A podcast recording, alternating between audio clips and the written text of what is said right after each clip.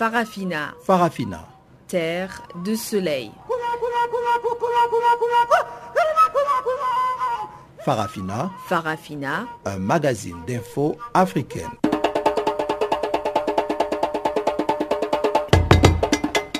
Présentation Pamela Kumba.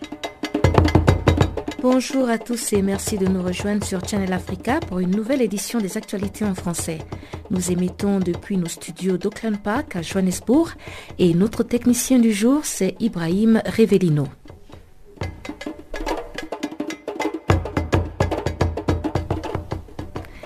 À la une du jour, libération de l'opposante rwandaise Victoire Ingabire, réaction de joie dans son parti. Reprise des cours au premier et second cycle au Niger, tandis que les professeurs d'université contestent les réformes.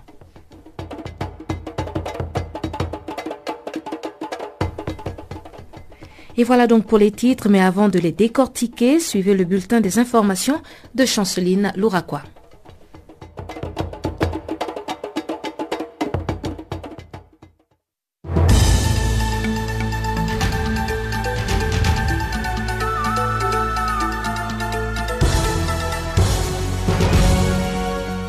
Merci Pamela Kumba. Bonjour à toutes et à tous.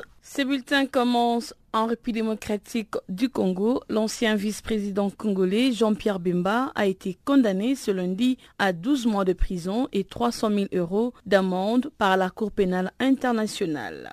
Bemba a été acquitté à la surprise générale en appel en juin dernier devant la CPI de crimes de guerre et des crimes contre l'humanité, mais les ennuis judiciaires continuent d'entraver ses projets politiques. Dans son procès général, l'ancien riche homme d'affaires de 55 ans avait été condamné à 18 ans de prison en juin 2016 pour la vague de meurtres et de viols commis par sa milice, les mouvements de libération du Congo en Centrafrique entre octobre 2002 et mars 2003. Des manifestants protestaient ce lundi à Addis Abeba contre les violences du week-end. Ils accusent des groupes de jeunes Oromo de viser d'autres groupes ethniques provenant du sud de l'Éthiopie qui se sont installés ces dernières années dans des zones autour de la capitale en région Oromo. Le chef de la police de la région Oromo, Alemayehu Ejigou, a indiqué le week-end qu'un groupe organisé a perpétré une série de meurtres et des pillages à Borayou, à l'ouest d'Addis Abeba, faisant 23 morts et 886 déplacés. Les forces de l'ordre ont été déployées pour empêcher que la situation ne dégénère davantage et 70 suspects ont déjà été interpellés. Le Premier ministre Abiy Ahmed a fermement condamné ce meurtre et actes de violence contre d'innocents citoyens.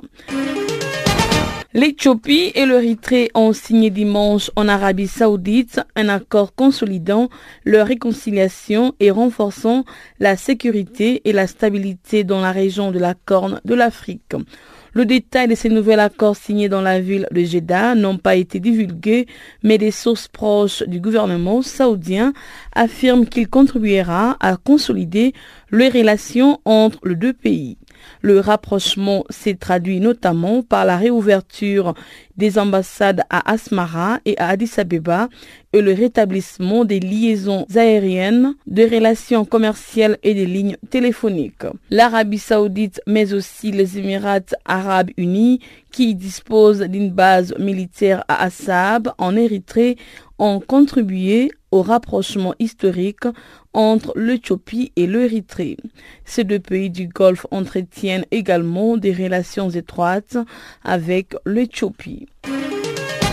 Le Nigeria doit faire en sorte que le procès des membres présumés des groupes djihadistes Boko Haram réponde aux normes internationales, a demandé ce lundi l'ONG de défense des droits de l'homme Human Rights Watch qui s'inquiète des procédures des judiciaires et des périodes de détention prolongées des accusés. Dans un rapport publié ce lundi, Human Rights Watch a demandé à ce que le Nigeria continue à poursuivre les personnes responsables des atrocités commises par Boko Haram et mettre un terme à la détention prolongée des milieux des suspects.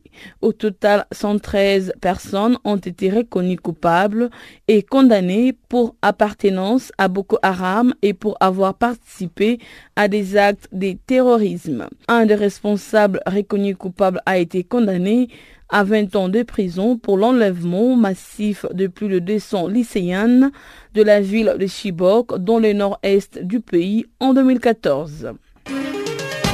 Terminons ce bulletin en Mauritanie, dans l'attente des résultats du second tour des élections législatives, régionales et municipales qui s'était né samedi, la commission électorale a donné dimanche les premières tendances.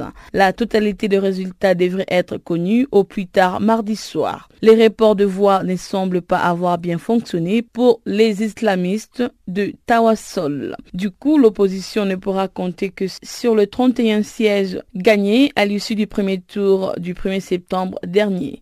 Le parti au pouvoir, l'Union pour la République, qui avait remporté 67 de 31 sièges pourvus au premier tour, a raflé le 22 sièges, toujours en balotage. Il s'assure donc d'une majorité confortable au sein de la future Assemblée nationale avec 89 députés sur le 157. Reste encore quatre sièges à pouvoir pour les Mauritaniens de l'étranger, mais ce sera lors d'un vote ultérieur de députés. Voilà donc pour le bulletin. Merci de l'avoir suivi. Garde l'écoute avec Pamela Kumba pour la suite.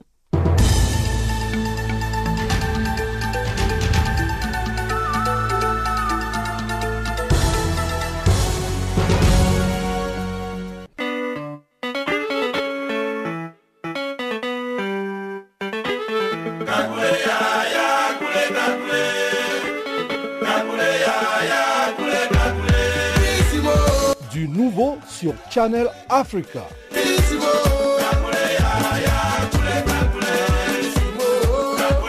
Farafina, votre programme en français, change d'horaire sur nos différentes plateformes. À partir du 1er novembre 2017, retrouvez-nous de 16h à 17h en temps universel sur DSTV, canal 802 et sur Internet live streaming à l'adresse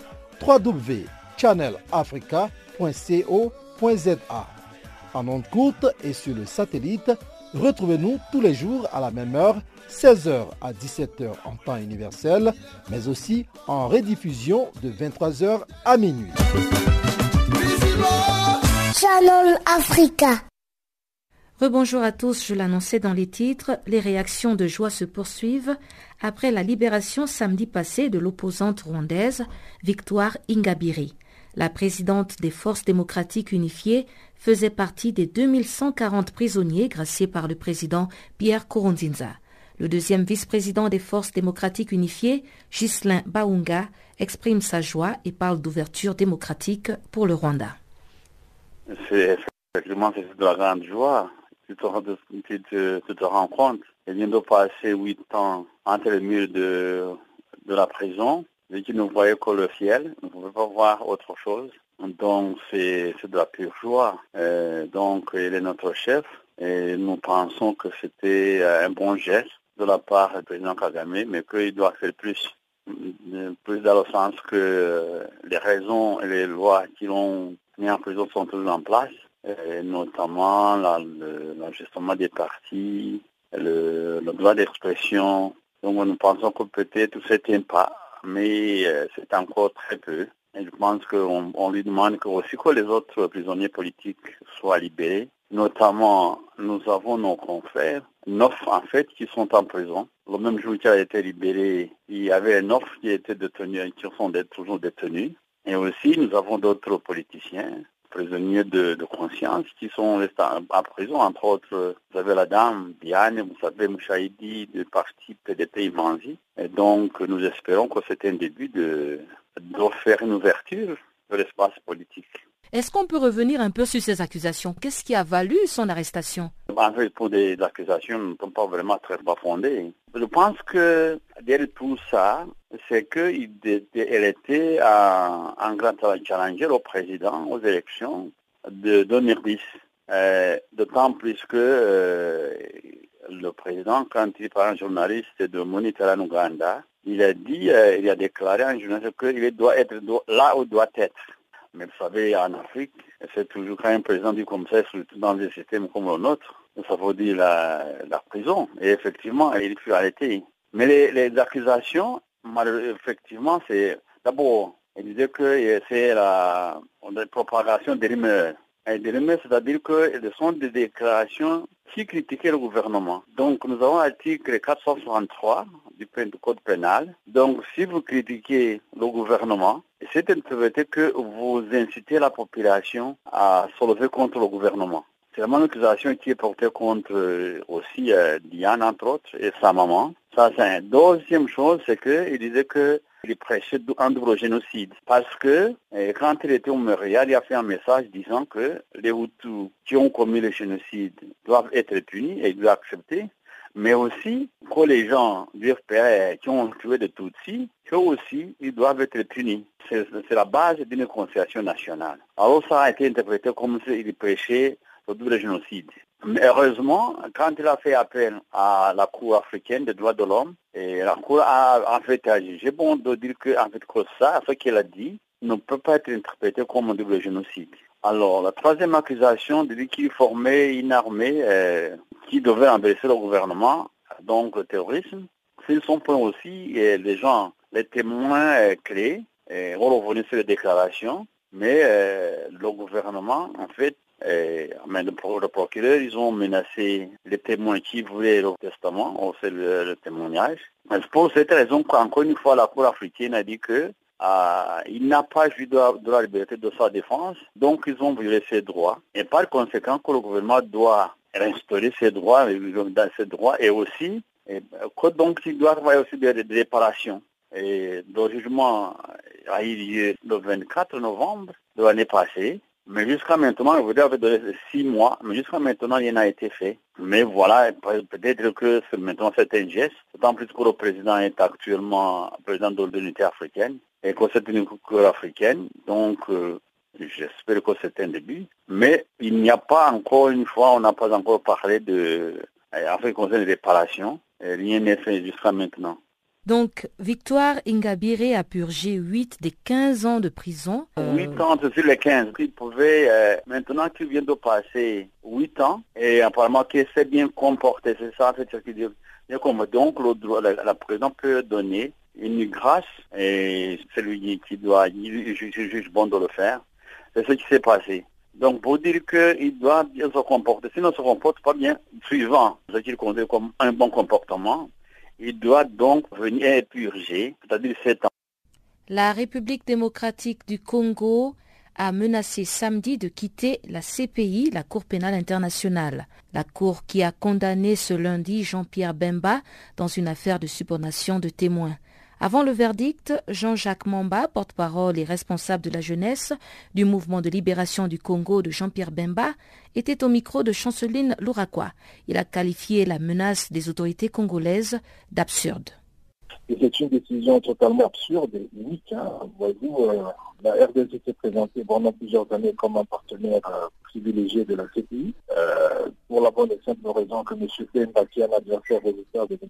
Kabila, y était détenu. Et depuis qu'il est sorti de la CPI, euh, la CPI est devenue et tout fait anormal et unique. Mais écoutez, j'estime qu'à un certain moment, la RDC s'est présentée comme un indéfectible vis-à-vis de la CPI. Elle a fourni plusieurs informations. Elle a même livré les opposants les plus farouches. Et aujourd'hui, bizarrement, alors que CPI est libérée sur acquittement M. Jean-Pierre Débat, euh, elle menace de quitter la CPI sur une base tout à fait sans, sans plaisir. Donc euh, j'estime que c'est une fuite en avant. J'estime aussi que euh, le travail de la Cour doit être fait, que la manière dont a été géré ce pays avec tous les crimes que nous avons connus, je crains bien que la RDC, notamment ses dirigeants, redoutent que parmi eux, il y aura des personnes qui seront transférées. Le juge de la CPI doivent déterminer la peine de Jean-Pierre Bemba ce lundi euh, suite à sa condamnation pour surbornation de témoins. Euh, quelle est votre réaction à propos? Écoutez, nous sommes sereins, euh, les juges ont un pouvoir discrétionnaire, ne pouvons pas sur ce qui arrivera. Nous retournons simplement qu'il y a une possibilité d'appel, parce que c'est une affaire qui est en première instance, donc c'est une affaire qui n'est pas encore jugé de manière irrévocable, tranché de manière irrévocable. Et donc nous attendons avec beaucoup de sérénité les verdicts de la, de la CPI aujourd'hui concernant cette affaire de surveillance des témoins. Et euh, nous nous prononcerons suite au verdict qui sera prononcé. Le 4 septembre dernier, la Cour constitutionnelle a définitivement invalidé euh, la candidature de Jean-Pierre Bemba pour la course à la présidentielle, confirmant une décision de la Commission électorale nationale indépendante. Qu'est-ce que vous en dites? Nous disons que c'est un précédent fâcheux, euh, parce que vous savez, la Cour constitutionnelle, c'est quand même le verrou, la fonction principale de garantir le respect de la Constitution, qui est fait le socle de, si vous voulez, de, la cohésion nationale. Et, dès lors qu'elle rend un arrêt sur une fausse base, ça veut dire sur base d'un arrêt qui n'est pas irrévocable, ça pose des questions. En suffisance, euh, on voit très bien qu'aujourd'hui, il y aura un verdict, alors que la Cour a déjà rendu un arrêt. On peut aussi imaginer un scénario dans lequel euh, la Cour pénale internationale décide de classer l'affaire. Donc à ce moment-là, euh, l'arrêt de la Cour constitutionnelle sera unique que fondé sur une affaire qui est classée raison pour laquelle le législateur euh, a toujours parlé de, condamnation irrévocable. Et malheureusement, la, Cour, qui était censée faire respecter le droit et ne dire que le droit, a pris une position partisane qui répond, si vous voulez, à des objectifs politiques. La défense de M. Pemba, quand elle a demandé l'acquittement, donc c'est le juge qui tranchera. D'une part, il y a une demande d'acquittement et d'autre part, il y a une demande maximale. Mais en fonction des éléments qu'il va apprécier, il rendra un verdict, je pense bien qu'il ne plaira rien que le droit. Donc, euh, ce sera inutile de d'ergoter autour une décision éventuelle du juge, d'autant plus qu'il a des éléments d'appréciation que nous n'avons pas. Donc on va attendre tout sereinement quelle sera sa position. Et comme je vous le dis, euh, les élucubrations de Mme Bensouda ne nous intéressent pas. Autant elle avait demandé 25 ans pour M. Pemba, il a été acquitté. Donc euh, voilà, ça ne nous étonne pas, nous restons confiants. En RDC, la subornation des témoins est une circonstance aggravante de l'infraction de corruption. Êtes-vous pour la Cour constitutionnelle congolaise ou pas? Écoutez, euh, l'article est très clair. Lorsqu'on vous parle de circonstances aggravantes d'une infraction qui existe déjà, cela veut dire que lorsque cette infraction est consommée et qu'en plus de cette infraction, vous rajoutez une autre, on considère en ce moment-là que c'est une circonstance aggravante, mais il n'y a pas de similitude possible parce que ce sont deux articles différents. Ça veut dire en d'autres termes qu'une personne peut être condamnée et pour corruption et pour, et en droit congolais. Vous avez l'article 129 et 140. Vous pouvez être condamné pour les deux dans le sens où vous pouvez euh, corrompre les juges mais aussi faire de la pression sur les témoins. Alors en ce moment-là, en droit congolais, on va vous condamner pour les deux infractions. Mais euh, dans la plupart des cas, vous êtes condamné pour subordination. C'est la subordination, vous êtes condamné pour la corruption, c'est la corruption. Les peines sont distinctes, elles ne se confondent pas. Cette réaction de Jean-Jacques Mamba, porte-parole du mouvement de libération du Congo, a été recueillie quelques heures avant le verdict de la Cour pénale internationale qui, je vous le rappelle, a condamné à un an de prison ce lundi Jean-Pierre Bemba dans une affaire de subordination de témoins. La Commission électorale nationale indépendante estime que les Congolais ne devraient pas continuer à se diviser autour de la machine à voter car elle n'a rien de suspect. La CNI, qui vante les mérites de cet outil, rappelle que son utilisation fait partie des résolutions des dialogues et justement certains des candidats à la présidentielle du 23 décembre suggèrent des solutions pour mettre fin à cette question. Depuis Kinshasa, voici la correspondance de Jean-Noël Bamouenzi. Trois mois seulement avant les élections du 23 décembre, l'utilisation de la machine à voter continue de diviser les gens ici où l'initiative est soutenue par la majorité présidentielle, rejetée par l'opposition et enfin la société civile elle-même reste divisée là-dessus. Un groupe d'experts britanniques qui a travaillé sur la machine devait présenter son rapport ce lundi, même si la Commission électorale nationale indépendante rassure que la machine à voter n'a rien de suspect et ne devrait donc pas continuer à diviser les Congolais. Dans tous les cas, pour le rapporteur de la CENI, Jean-Pierre Kalamba, qui vante les mérites de l'outil, l'utilisation de la machine à voter est d'ailleurs une des résolutions issues de dialogues tenus dans ce pays. Cette machine a été présentée à Budapest au mois de juillet, août, quand nous sommes à Kananga. Et ça a été applaudi. Cette machine venait d'être présentée à Abuja, au Nigeria. Elle est applaudie. Elle est appréciée chez SADEC parce que la Namibie envoie les gens pour venir étudier et laisser son vote électronique. Et cette machine fait partie des résolutions des dialogues qui demandaient qu'on cherche pas le gouvernement, la CENI, les vases et moyens de rationaliser les processus. À la sortie des dialogues, on a eu le consensus de pour citer seulement les mesures d'application de, de ces dialogues. Est-ce qu'aujourd'hui c'est ça né de ce consensus, est encore produit de consensus. Il manque deux présidents. Il a fait plus d'une année. Chez nous, le consensus n'est pas bien défini, tel que nous sommes à 5. Dès qu'un se retire, on dit qu'il n'y a pas consensus. Donc on parle de l'unanimité au lieu de parler de consensus. Pendant ce temps, des candidats à la présidentielle estiment que la question relative à l'usage ou non de la machine à voter n'est pas du tout difficile à résoudre dans un pays démocratique. Après le candidat Alain Daniel Chekompa qui a suggéré à la Commission électorale nationale indépendante d'organiser un débat public auquel prendrait part les différentes parties prenantes au processus électoral, c'est le tour du candidat Seth Kikouni d'intervenir. Cet opposant qui est contre la majorité présidentielle et l'opposition reconnaît le sérieux du problème relatif à la machine à voter et appelle à une discussion entre la CENI et tous les candidats. Seth Kikouni. Je suis d'avis que la CENI doit réunir tous les candidats pour que nous puissions trouver une solution finale à ces problèmes-là, à pratiquement 84 jours des élections. Mais c'est un problème à deux volets qui peut se résoudre selon ma compréhension. Nous avons la partie machine qui est une imprimante. Il paraît qu'il y a des données là-dedans, mais moi quand je l'ai utilisé, j'ai vu que c'était une imprimante. Lorsque vous utilisez la machine, la machine va imprimer un bulletin. Dans ce bulletin-là, vous allez voir le visage et le nom de la personne pour qui vous avez voté. Cela veut dire même si vous êtes analphabète, si vous ne savez pas lire le nom, vous pouvez reconnaître le visage. Après avoir imprimé le bulletin, s'il y a un problème, vous pouvez immédiatement dénoncer. Ce que nous devons exiger à la CENI, c'est de ne prendre en considération que les bulletins placés dans les urnes. Déjà, nous avons dépensé des centaines de millions de dollars pour les machines. Ça a coûté beaucoup à l'État. Et là, je ne parle même pas en termes sociaux. Combien de vies ont été sacrifiées pour qu'on puisse avoir ces machines-là? Puisque tout le monde estime que ces machines-là vont servir à la tricherie, ne comptons pas les voix à partir de la machine. Comptons les voix qui seront placées dans les urnes. Donc, en amont, l'électeur sera en mesure de contrôler le bulletin qui sortira de la machine et une fois qu'il met ça dans les urnes, les urnes seront scellées et le jour du dépouillement, nous allons seulement compter les voix qui sortiront des urnes. Nous devons nous concentrer sur les solutions. C'est là ma logique. On doit avancer. Il doit avoir des élections cette année. Élections cette année, c'est justement l'autre question qui divise car certaines voix se lèvent pour exiger une transition sans le président Joseph Kabila. Selon elles, c'est pour permettre la préparation de bonnes élections ici en République démocratique du Congo. Jean-Noël Bamweze pour Canal Africa Kinshasa. Bamako, la capitale malienne, a servi de cadre à des milliers de personnes qui ont manifesté samedi à l'appel de l'opposition.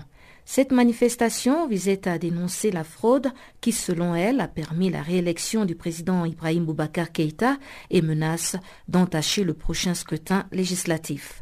L'analyste politique et secrétaire exécutif de l'Association des jeunes pour la citoyenneté active de la démocratie, Ousmane Maïga, affirme que cette manifestation était la seule et unique voie pour l'opposition de montrer son mécontentement. Il répondait aux questions de Chanceline Louraquois. je pense que c'est carrément démocratique que les gens manifestent leur colère par rapport à la tenue de ce processus électoral, qui n'a pas été bien sûr le plus transparent, mais avec beaucoup aussi d'incidents qui se sont produits. C'est très normal que l'opposition se manifeste jusqu'à aujourd'hui parce que aussi à leur niveau, ils ont leur preuve par rapport à la tenue, à toute la faute qu'ils dénoncent. Depuis la proclamation le 20 août dernier par la Cour constitutionnelle de la victoire du président Ibrahim Boubacar Keïta, l'opposition manifeste pratiquement chaque semaine contre la fraude électorale.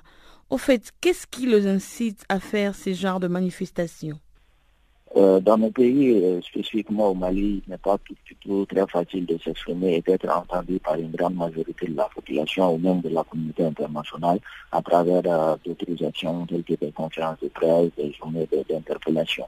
la marche reste un peu la seule et unique voie qui permet à cette opposition malienne de démontrer au monde entier son mécontentement et aussi de manifester euh, son rejet de, ce processus-là pour qu'il n'a pas été transparent selon tous les éléments qu'ils ont fait. Donc euh, je pense qu'ils veulent euh, tout là encore et encore manifester cette colère-là et aussi ce rejet de ce processus. D'après vous, est-ce une bonne manière de faire les choses? Oui, je, je, je suis très d'accord que les voies les plus adéquates être peut-être des, dialogues interpartites entre la, majorité et l'opposition pour ouvrir le débat et avoir un consensus parce que c'est toujours la politique et le dialogue peut toujours résoudre quelque chose. Et aujourd'hui, je pense que si le président malien s'ouvre au dialogue, l'opposition serait disponible à dialoguer avec. Mais au cas échéant, c'est la manière pour l'opposition de aussi manifester, comme je l'ai dit, son mécontentement à travers ces marches-là qui sont très pacifiques et à la suite desquelles nous ne constatons pratiquement aucun dégât. Selon ce manifestant, la lutte continue pour la liberté d'expression contre la fraude, le bourrage des urnes et la falsification de résultats. Qu'est-ce que vous suggérez comme stratégie ou euh, mesures à prendre pour aboutir à la paix ou avoir un accord avec le pouvoir en place? Euh, Je ne suis pas trop dans les actions de l'opposition, mais je pense que c'est une opposition qui a des, convictions et le pouvoir en place aussi a un point de vue sur euh, l'organisation de cette opposition. Maintenant, si les marches doivent aboutir à un dialogue, je pense que le, premier pas peut être fait par les deux camps qui peuvent s'approcher pour discuter et pour convenir, mais qu'il faut se rester à la loi et que chacun essaie de voir politiquement si il peut céder ou pas. Le président Ibrahim Boubacar Keïta a présidé vendredi soir. Le premier conseil de ministres de son second mandat entamé le 4 septembre dernier. Que pensez-vous de ces premiers rendez-vous? Y a-t-il de l'espoir pour un nouveau départ? Euh, je lis avec euh, précaution la lettre du président adressée au Premier ministre par rapport à la gestion des cinq ans réunis. Et c'est un document qui contient pas mal d'engagement et pas mal d'orientation dans les secteurs socio-économiques et non politiques. Et là, juste euh, une question de planification, c'est pas ce qu'il faut. Il faut qu'il y ait des hommes pragmatiques, des personnes qui peuvent aller à l'action et traduire en réalité ce qui est écrit dans ces, dans ces engagements-là. Et c'est là le plus grand souci. Et très souvent, si l'application va toucher un peu aux intérêts du cercle politique du président ou de son entourage, il y a toujours des problèmes par rapport à cela. En quelques mots, vous avez quelque chose à souligner qu'ils ne vont pas mentionner ici? Euh, Je pense que l'ère à cette période post-électorale, l'ère est au dialogue et l'ère est au consensus et aussi euh, les préparatifs des élections législatives sont très très importants pour le processus démocratique. Et chaque parti et chaque camp doit se préparer en l'occurrence pour cela, puisque bientôt dans deux mois, ce sont les faits d'élection. Et l'opposition doit encore et encore se, renforcer et aussi resserrer les rangs pour pouvoir avoir une très grande représentation dans l'hémicycle. Et cela leur permettra bien sûr de faire valoir un peu leur philosophie politique ou même de jouer leur rôle de contrôle gouvernemental et aussi de législateur.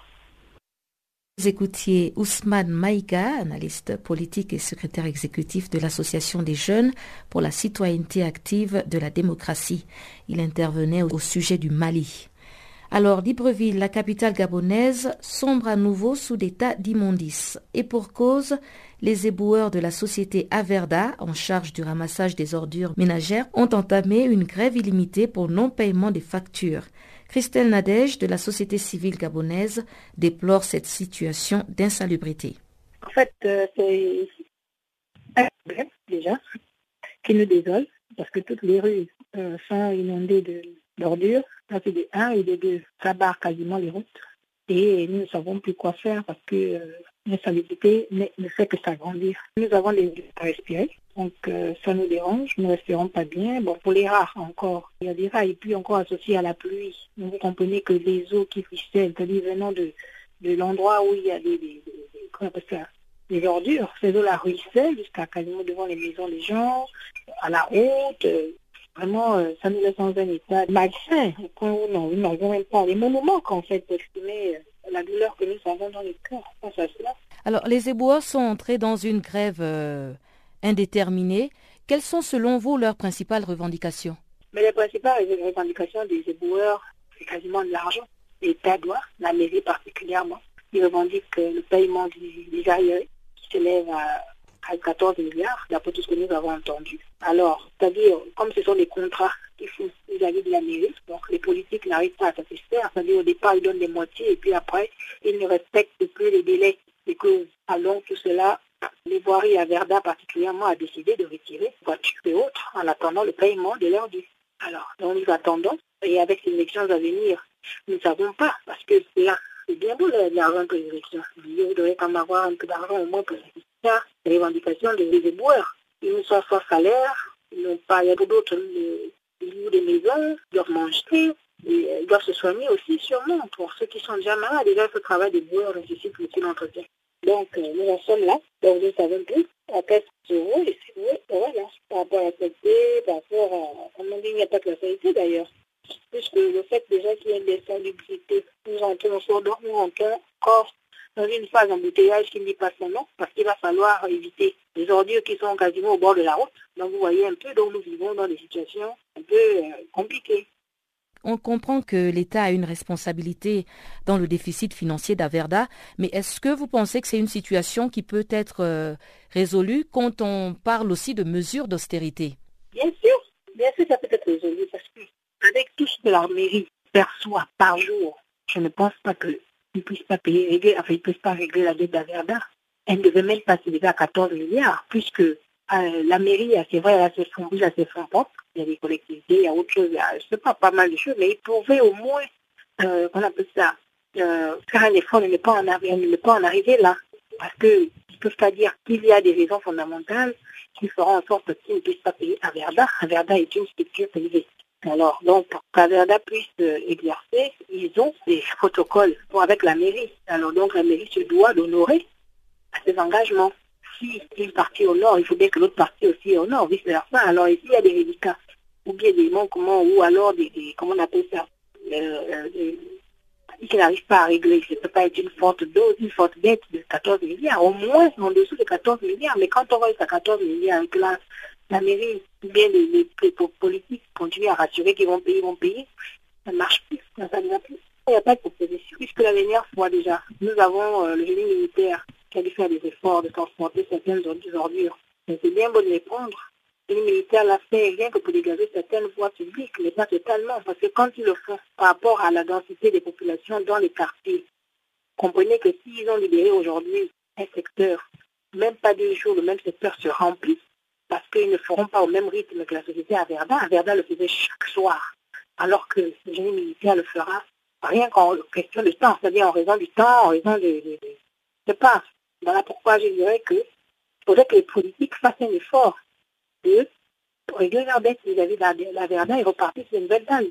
Voilà, je n'ai pas de position à faire puisque ce se fait ici sans qu'il y ait des accords de la mairie et des, des, contrats signés de part et d'autre. Alors donc même si quelqu'un devait s'engager à le faire, la mairie mettrait toujours ça les dedans pour dire que non, ils ont besoin d'un pourcentage, ils ont besoin de ceci, alors qu'ils ne font rien.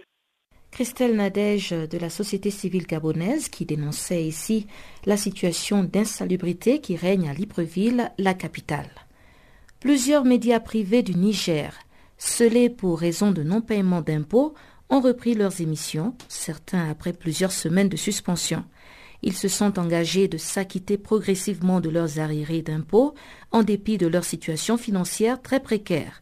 Un dénouement de la crise qui ne satisfait pas pour autant le président de la maison de presse du Niger. Abrahim Aruna est interrogé par Guillaume Kabissoso. Oui, effectivement, euh, comme vous le dites, euh, il y a quelques jours, euh, beaucoup de radios et télévisions, mais aussi certains organes de presse écrite ont été fermés par les impôts.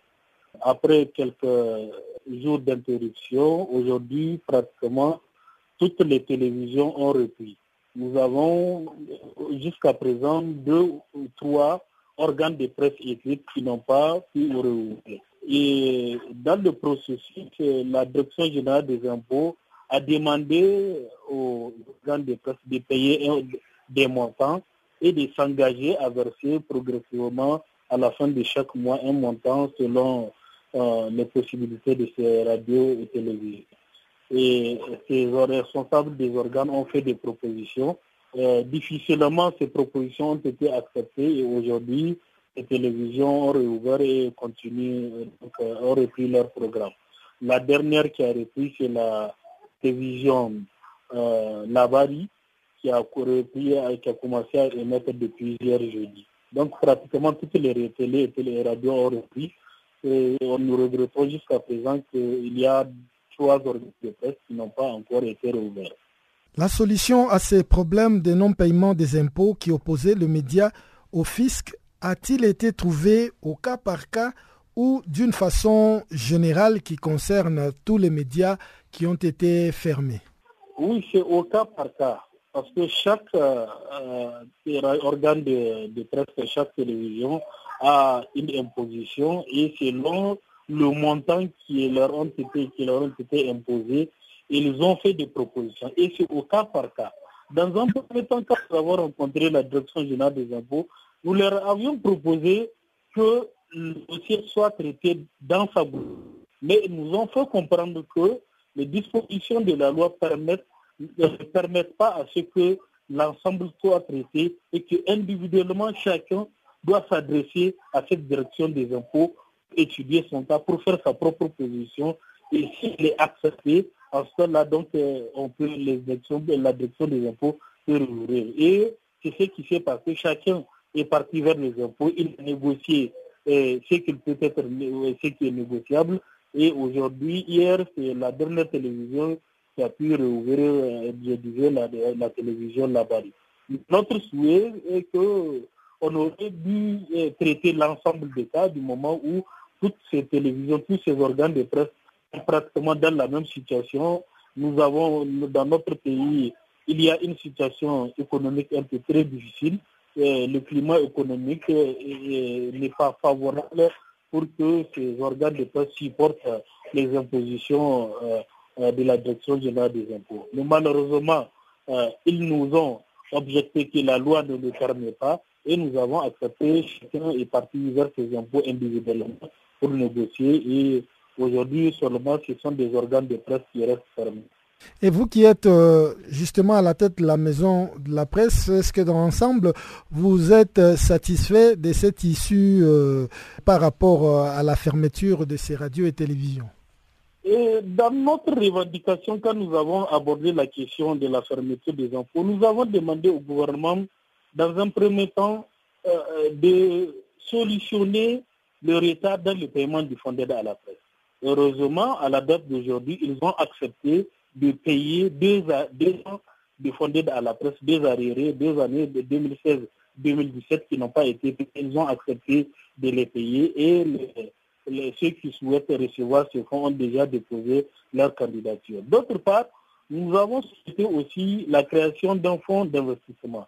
Nous sommes en train de réfléchir, voir dans quelles conditions créer ce fonds d'investissement et qui seront les contributeurs dans la création de ce fonds. Mais dans le fait que ces impositions arrivent euh, un seul coup et prennent en compte plusieurs années, nous ne sommes pas satisfaits de cette solution.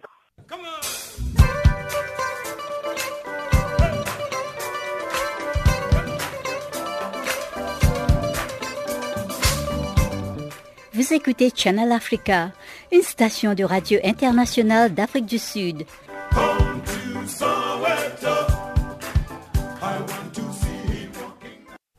Et si vous prenez le train en marche, nous entrons en plein cœur de la deuxième partie de ce magazine des actualités avec le bulletin économique de Guillaume Cabissoso.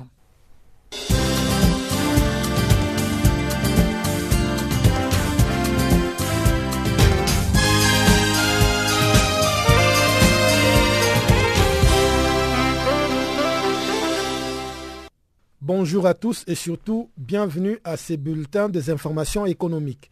Le gouvernement égyptien poursuit sa stratégie de mise en valeur de ses immenses ressources pétrolières et gazières en attirant de plus en plus d'investissements internationaux. Le pays vient ainsi de signer deux nouveaux contrats d'exploration avec des entreprises internationales afin de mieux valoriser son potentiel, notamment dans des zones jusque-là peu attractives pour le major. Le ministre égyptien du pétrole et des mines a ainsi annoncé lundi avoir signé un contrat d'exploration pétrolière et gazière en profondeur avec la britannique Royal Dutch Shell et la compagnie malaisienne Petronas. Les deux entreprises vont investir près d'un milliard de dollars pour le forage des huit puits dans le delta du Nil occidental. Le second contrat d'une valeur de 10 millions de dollars a été signé entre l'entreprise publique et GPC avec un consortium international pour le forage des quatre puits d'exploration dans le désert occidental. L'État du Cameroun va procéder les mercredis prochains par voie d'abdication des bons du Trésor assimilables de 7 milliards de francs CFA sur les marchés de la communauté économique et monétaire de l'Afrique centrale. D'après l'éconogramme des activités publiées lundi par la Banque des États de l'Afrique centrale, cette émission des titres publics va se dérouler par les billets de 16 établissements de crédit agréés comme spécialistes en valeur du Trésor par le ministère camerounais des Finances d'une maturité de 52 semaines, les intérêts de ces BTA, dont la valeur nominale unitaire en francs CFA est de 1 million de francs CFA, sont précomptés sur la valeur nominale des bons. La semaine dernière, les trésors publics camerounais avaient procédé au BTA de 10 milliards de francs CFA sur les marchés de la Banque des États de l'Afrique centrale dont les taux de couverture est de 227,55%. Pour ce troisième trimestre, les Cameroun entend mobiliser près de 65 milliards de francs CFA de BTA dont les fonds mobilisés sont destinés au financement des projets de développement conformément à la loi des finances 2018. La compagnie nationale algérienne Sonatrach souhaite augmenter ses exportations de gaz vers l'Espagne de 8 milliards de mètres cubes par an tout en maintenant l'approvisionnement via la liaison GME via le Maroc. L'Algérie envoie du gaz via le deux gazoducs vers l'Espagne avec des volumes totalisant 14,5 milliards de mètres cubes en 2017, mais la Sonatrach souhaite pouvoir augmenter ses exportations en mettant en ligne plusieurs nouveaux projets majeurs de production de gaz dans les années à venir. C'est ainsi que mercredi, la Sonatrach a entamé des travaux de construction sur un nouveau pipeline de 200 km qui pourrait détourner le gaz du pipeline GME vers Medgaz. Le PDG du premier groupe algérien a déclaré que cela ne signifierait pas nécessairement que le transit via le Maroc va cesser. Le nouveau gazoduc va relier El Arisha à la frontière entre l'Algérie et le Maroc, à Beni Saf, le point de départ du gazoduc Medgaz, créant ainsi une nouvelle boucle entre les lignes d'exportation. Le vice-président de la Banque mondiale pour l'Afrique effectue une visite de deux jours en Côte d'Ivoire. Une visite qui a pour objectif de réaffirmer aux autorités ivoiriennes le soutien de la Banque mondiale aux efforts du pays en matière de développement économique et social.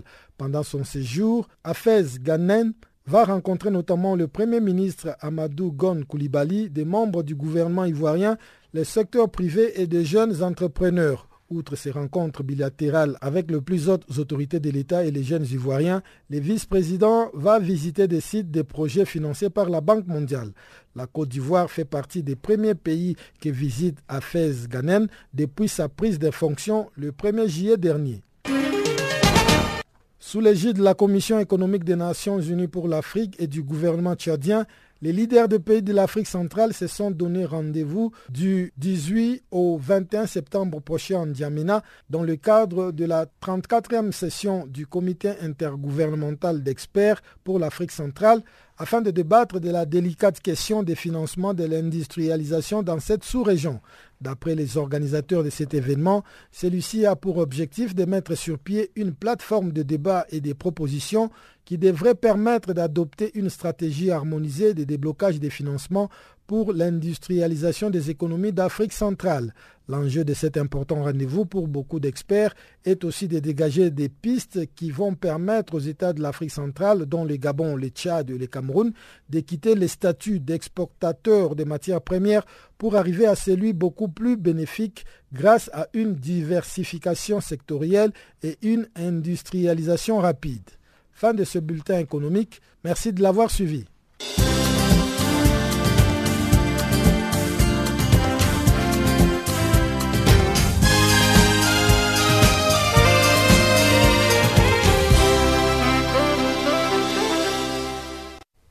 Au Niger, les élèves des lycées ont repris ce lundi le chemin des classes après trois mois de vacances. Par contre, les étudiants des universités publiques attendent toujours le début des cours deux semaines après la rentrée académique. En effet, une grève des enseignants-chercheurs perturbe ce début d'année. Ils s'opposent aux réformes entreprises par le gouvernement dans la gouvernance des universités publiques. Le point avec notre correspondant Abdul Razak Idrissa.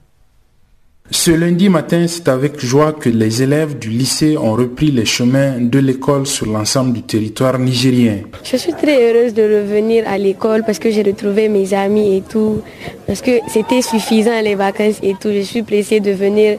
C'est dans un nouveau cycle, c'est le lycée et tout. Donc je suis très heureuse. On va juste s'exercer, bien étudier et tout parce qu'il faut préparer son bac dès maintenant parce que le bac, c'est très proche. La rentrée académique dans les universités publiques, elle, s'est effectuée le 1er septembre dernier, mais depuis, pas un seul cours n'a été dispensé du fait d'une grève des enseignants-chercheurs qui protestent contre des mesures que le gouvernement compte entreprendre dans la gouvernance des universités publiques.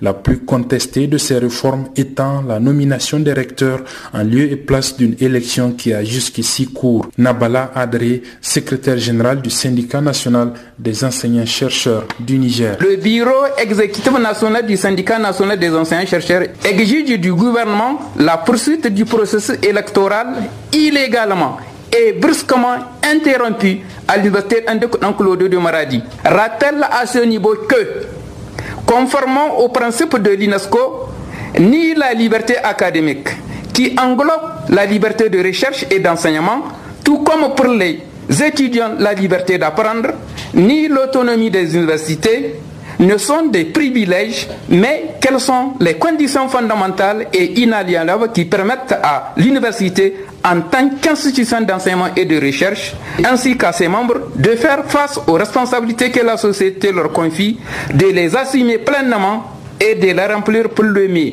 Ceci garantit l'indépendance à l'égard de toute ingérence politique exige du gouvernement l'adoption d'une loi de programmation à même de résoudre les problèmes récurrents d'infrastructures, de ressources humaines et financières, problèmes à l'origine des retards académiques.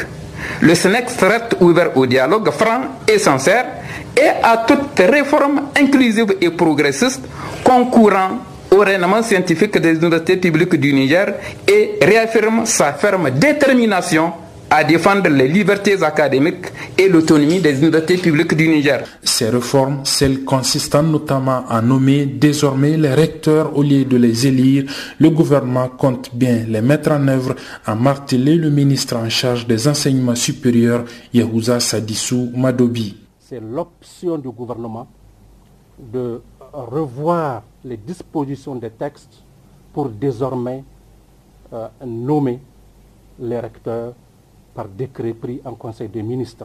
Donc, il n'y aura plus d'élection. En tout cas, jusqu'à preuve de contraire. Voilà ce que je voulais dire euh, par rapport euh, à ce mouvement de grève. Entre-temps, moi, j'ai écrit aux différents recteurs. J'ai écrit une correspondance pour demander d'opérer des retenues pour faire de grève. Et là également, ça fait problème.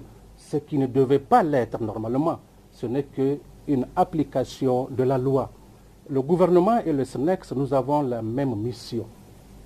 La mission qui consiste à la promotion de notre enseignement supérieur et à la recherche.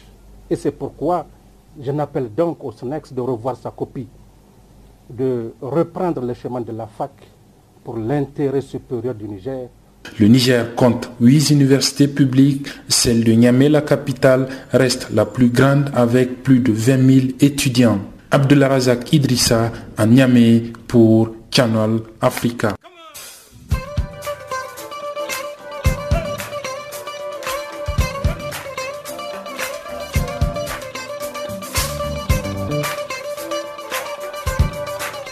Farafina, votre rendez-vous hebdomadaire sur Channel Africa, la radio panafricaine. Farafina, votre programme des actualités en langue française sur Channel Africa.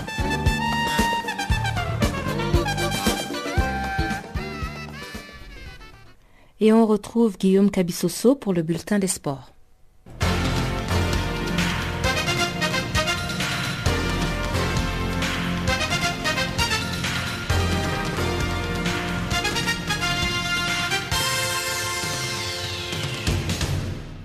Bonjour à tous. La page sportive de ce magazine des actualités reste dominée par euh, la Ligue des champions africaine à l'issue des quarts de finale aller de cette ligue, aucune équipe n'a vraiment fait la différence. Vainqueur un but à zéro du WAC Casablanca à domicile, L'Est Sétif a eu la bonne idée de ne pas encaisser de but à la maison, à l'inverse de l'Espérance Tunis contre l'Étoile du Sahel. Pour les deux équipes, l'avance d'un but reste très courte toutefois. De leur côté, le tout-puissant Mazembe et Al-Ali se sont contentés d'un 0-0 en déplacement. Tout sera fait donc au retour. Le résultat des quarts des finales aller se présente donc de la manière suivante. Match nul, 0 but partout entre Oroya AC de la Guinée et Al Ali d'Égypte. ES Sétif d'Algérie bat Ouidad Casablanca 1-0. Match nul 0 but partout entre Primero de Agosto d'Angola et les tout-puissants Mazembe de la République démocratique du Congo. Enfin, victoire de Espérance de Tunis 2-1 face à Étoile du Sahel. Les matchs retour sont prévus le 21 et 22 septembre prochain.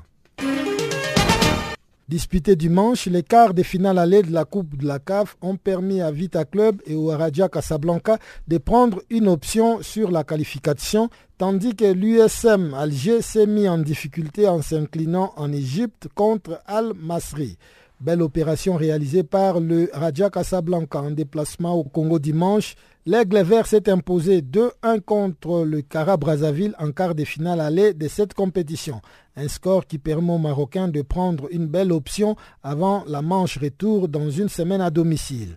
À domicile justement, Vita Club de la République démocratique du Congo a lui aussi pris une option sur la qualification en s'imposant 3-1 face à la RS Berkane du Maroc. En revanche, en déplacement en Égypte, l'USM Alger s'est incliné 1-0 contre Al-Masri, ce qui va pousser les Algériens à batailler dur s'ils veulent renverser la vapeur à la maison au retour pour rester en compétition. Pas de vainqueur entre Rayon Sport et Enimba opposés au Rwanda. Les deux clubs se sont séparés sur un score nul, vierge, 0 but partout.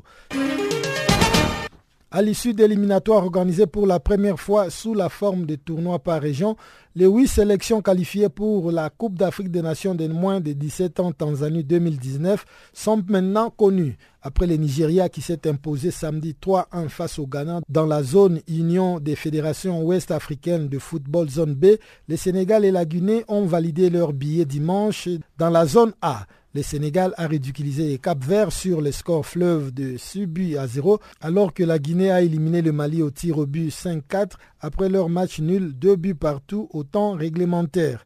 Cette région était la seule à offrir deux billets car c'était celle du Mali, double tenant du titre, et qui a été éliminée à la surprise générale par la Guinée. La succession des aiglonnettes est donc déjà ouverte. Pour cela, rendez-vous en Tanzanie du 12 au 26 mai prochain pour la phase finale. Les huit équipes qualifiées pour la Coupe d'Afrique des Nations de moins de 17 ans sont donc la Tanzanie, pays hôte, l'Angola, le Cameroun, l'Ouganda, le Maroc, le Nigeria, le Sénégal ainsi que la Guinée. Le Kenyan Eliud Kipchoge a pulvérisé les records du monde du marathon ce dimanche à Berlin en Allemagne. Le champion olympique en titre du marathon a fait plus d'une minute en moins sur les derniers records qui remontaient à 2014 à Berlin. Kipchoge, considéré comme le plus grand marathonien de l'ère moderne, a parcouru le 42 195 km du marathon en 2 heures, 1 minute et 39 secondes. Il a effacé ainsi les records de son compatriote Denis Kimeto qui avait bouclé la course en 2 heures 2 minutes et 57 secondes. L'athlète est parti tellement vite qu'il s'est retrouvé seul au 25e kilomètre sans concurrent pour l'aider à maintenir le rythme. Du côté des dames, c'est sa compatriote Gladys Chirono qui a remporté la course en 2 heures 18 minutes et 11 secondes, battant ainsi les dieux éthiopiens Aga Routi et Tirunesh Dibaba qui ont terminé respectivement deuxième et troisième. Enfin, l'équipe nationale masculine de basketball du Sénégal s'est lourdement inclinée dimanche face au Nigeria dans le cadre du tournoi de Lagos comptant pour les qualifications de la Coupe du Monde 2019 prévue en Chine. Score de la rencontre 61 à 89. Le Sénégal devra donc montrer un tout autre visage en février 2019 à l'occasion de la manche retour pour se qualifier à cette Coupe du Monde Chine 2019.